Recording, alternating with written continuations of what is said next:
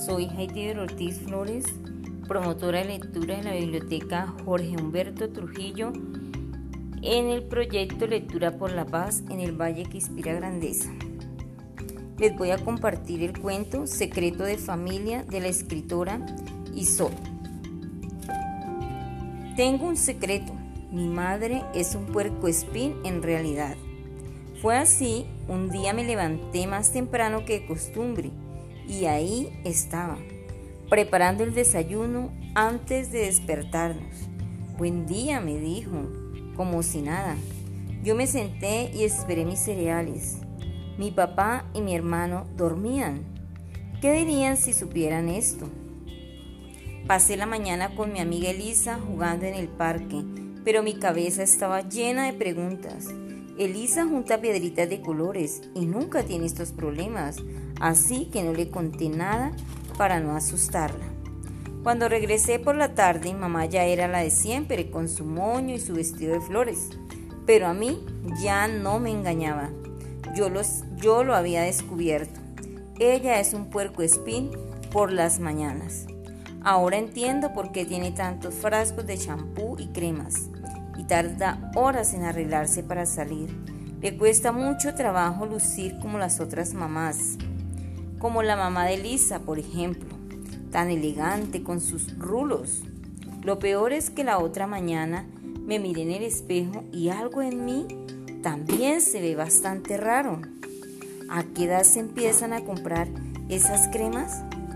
Con Elisa jugamos a vestirnos de señoras, pero desde ese día Temo que se dé cuenta que somos tan distintas y que cuando crezca quizás yo también sea un puerco espín.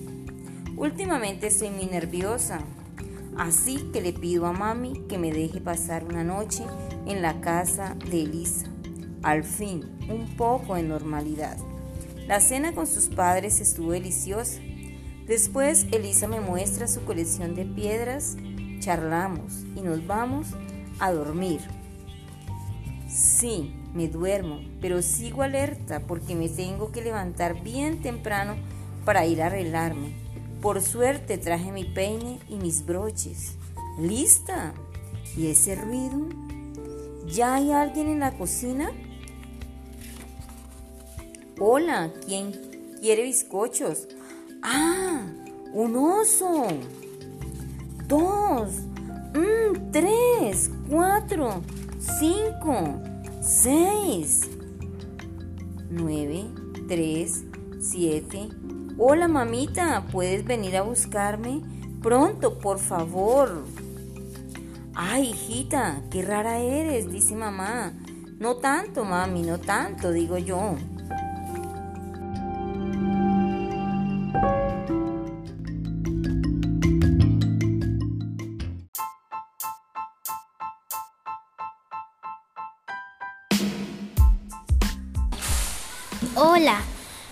Nombre es Andrés Bautista Sarmiento de grado cuarto y les voy a compartir la lectura del Capote Amarillo de Sara Carolina Orozco Valiente.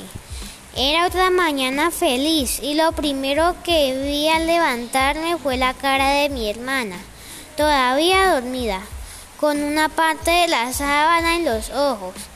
Al pararme de mi cama fui a la sala y allí estaba mi mamá, recién levantada, haciéndonos el desayuno. El cielo se veía un poco oscuro, pero no le di mucha importancia. Cuando miré a mi derecha, oh, me asusté al ver algo como un fantasma, pero era mi papá trasnochado frente al computador trabajando. De repente, brom, brom, sonó el primer trueno. Todos nos quedamos tiesos. Tan fuerte, tan fuerte, fue que mi hermana se levantó asustada. Eran las 10 de la mañana cuando vimos que el cielo estaba totalmente nublado. Todos nos sorprendimos. ¡Qué tiempo! dijo mi papá. Eso se lo lleva la brisa, dijo mamá picando una zanahoria. Ya, eh, ya era hora de irme al colegio. Por nada del mundo podía faltar, pues tenía examen de biología. Cuando salimos de la casa, blog, blog, empezaron a caer las primeras gotas de agua. Está lloviendo. No puede ser, dije yo. Mi papá rápidamente subió a la casa y bajó en dos segundos. De pronto vi un capote. Era grandísimo y amarillo, uno de mis colores favoritos. Yo estaba encantadísima cuando mi mamá me interrumpió diciendo, niña, súbete rápido que vamos a llegar tarde. Mi mamá se puso el capote y me sentó delante de ella para que no me mojara. Yo estaba debajo del grandioso impermeable. No veía nada. Cuando íbamos en el camino, las gotas de agua parecían bombas que caían sobre el capote. En ese momento sentí que el capote luchaba contra la fuerte lluvia, pero yo sabía que él iba a ganar esta batalla. Yo era la única que me sentía así. Parecía un cuento de hadas. Yo era la doncella en peligro, el capote, el caballero que luchaba por mí contra las peligrosas bombas de agua. Los relámpagos eran como espadas que querían traspasar la armadura del príncipe capote para secuestrarme. Pero él estaba firme luchando por protegerme. Era extraño, todo era extraño, pero muy divertido. Tanto que mi mamá se dio cuenta que iba muy callada y me preguntó por qué estaba tan silenciosa. Solo le respondí diciendo que vivía un sueño hecho realidad. En ese instante sentí que mi papá paraba la moto diciendo, bájate, cariño, que ya llegamos. Entonces me bajé rápidamente y vi que la lluvia había cesado. Mi mamá se quitó el impermeable y lo guardó en la canasta de la moto. Yo estaba seca y sin una sola gota en mi uniforme, gracias al capote que luchó para que yo llegara bien a mi examen. En ese momento me di cuenta de que el bello capote que tanto había combatido contra la lluvia, como un caballero salvando a su doncella en aprietos, era un verdadero héroe. Pero a medida que mis padres se alejaban, me daba cuenta de que el capote no era el único protagonista de esta historia. Existía otro en el que no me había fijado. Era mi papá. Y al verlo totalmente bañado por la lluvia, entendí su sacrificio.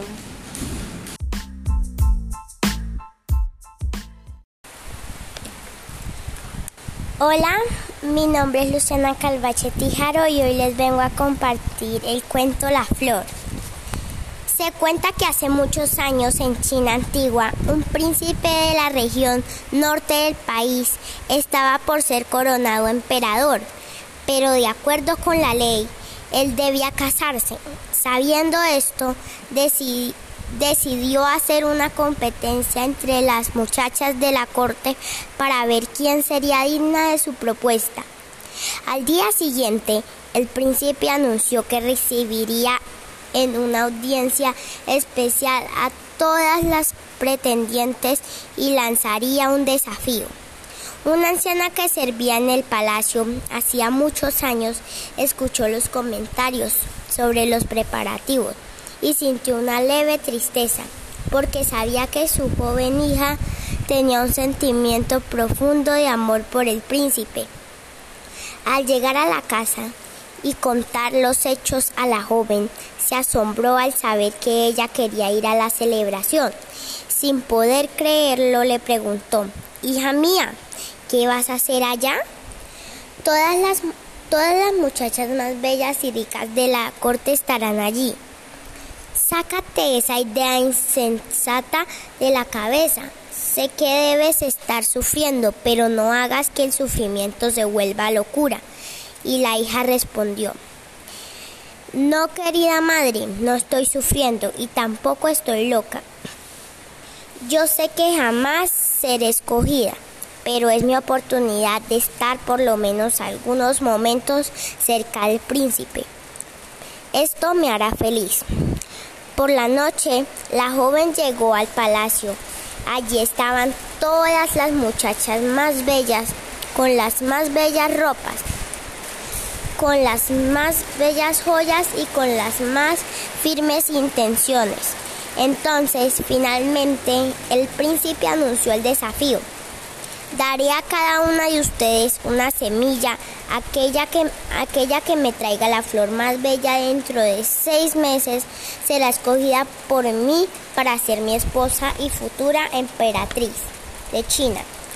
La propuesta del príncipe seguía las tradiciones de aquel pueblo que valoraba mucho la especialidad de cultivar algo, sean costumbres, amistades o relaciones.